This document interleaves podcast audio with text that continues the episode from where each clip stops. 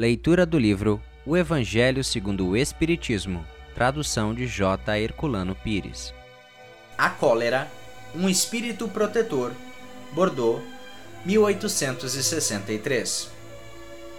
O orgulho vos leva a vos julgardes mais do que sois, a não aceitar a comparação que vos possa rebaixar e a vos considerardes ao contrário, de tal maneira acima de vossos irmãos, seja na finura de espírito, seja no tocante à posição social, seja ainda em relação às vantagens pessoais, que o menor paralelo vos irrita e vos fere. E o que acontece, então? Entregai-vos à cólera. Procurai a origem desses acessos de demência passageira, que vos assemelham aos brutos, fazendo-vos perder o sangue frio e a razão. Procurai-a e encontrareis quase sempre por base o orgulho ferido. Não é acaso o orgulho ferido por uma contradita que vos faz repelir as observações justas e rejeitar, encolerizados, os mais sábios conselhos? Até mesmo a impaciência, causadas pelas contrariedades, em geral pueris, decorre da importância atribuída à personalidade perante a qual julgais que todos devem curvar-se. No seu frenesi, o homem colérico se volta contra tudo, à própria natureza bruta, aos objetos inanimados que despedaça por não o obedecerem.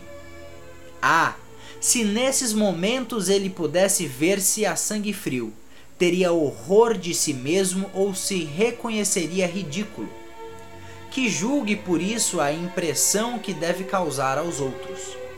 Ao menos pelo respeito a si mesmo, deveria esforçar-se, pois, para vencer essa tendência que o torna digno de piedade. Se pudesse pensar que a cólera nada resolve, que lhe altera a saúde, compromete a sua própria vida, veria que é ele mesmo a sua primeira vítima. Mas ainda há outra consideração que o deveria deter: o pensamento de que torna infelizes todos os que o cercam. Se tem coração, não sentirá remorsos por fazer sofrer as criaturas que mais ama? E que mágoa mortal não sentirá se, num acesso de arrebatamento, cometesse um ato de que teria de recriminar-se por toda a vida? Em suma, a cólera não exclui certas qualidades do coração, mas impede que se faça muito bem e pode levar a fazer-se muito mal. Isso deve ser suficiente para incitar os esforços para dominá-la.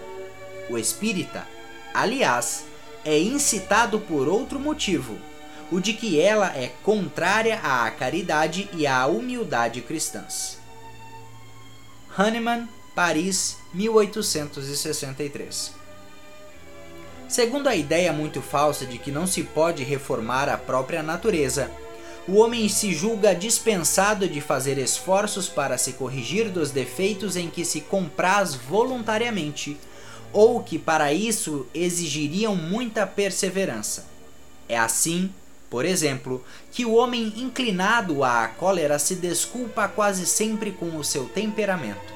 Em vez de se considerar culpado, atribui a falta ao seu organismo, acusando assim a Deus pelos seus próprios defeitos. E ainda uma consequência do orgulho que se encontra mesclado a todas as suas imperfeições. Não há dúvida que existem temperamentos que se prestam melhor aos atos de violência como existem músculos mais flexíveis que melhor se prestam a exercícios físicos. Não penseis, porém, que seja essa a causa fundamental da cólera e acreditai que um espírito pacífico, mesmo num corpo biloso, será sempre pacífico, enquanto um espírito violento, num corpo linfático, não seria dócil. Nesse caso, a violência apenas tomaria outro caráter, não dispondo do seu organismo apropriado à manifestação, a cólera seria concentrada, enquanto no caso contrário, seria expansiva. O corpo não dá impulsos de cólera a quem não os tem, como não dá outros vícios. todas as virtudes e todos os vícios são inerentes ao espírito. Sem isso, onde estaria o mérito e a responsabilidade? O homem que é deformado não pode tornar-se direito, porque o espírito nada tem com isso, mas pode modificar o que se relaciona com o espírito quando dispõe de uma vontade firme.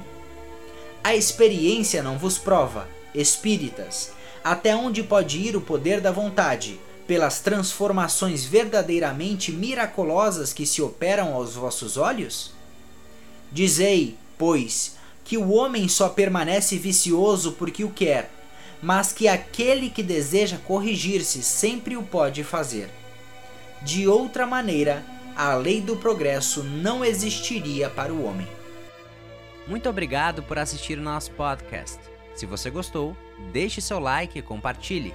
Dessa forma, poderemos juntos espalhar cada vez mais a luz do Cristo Consolador.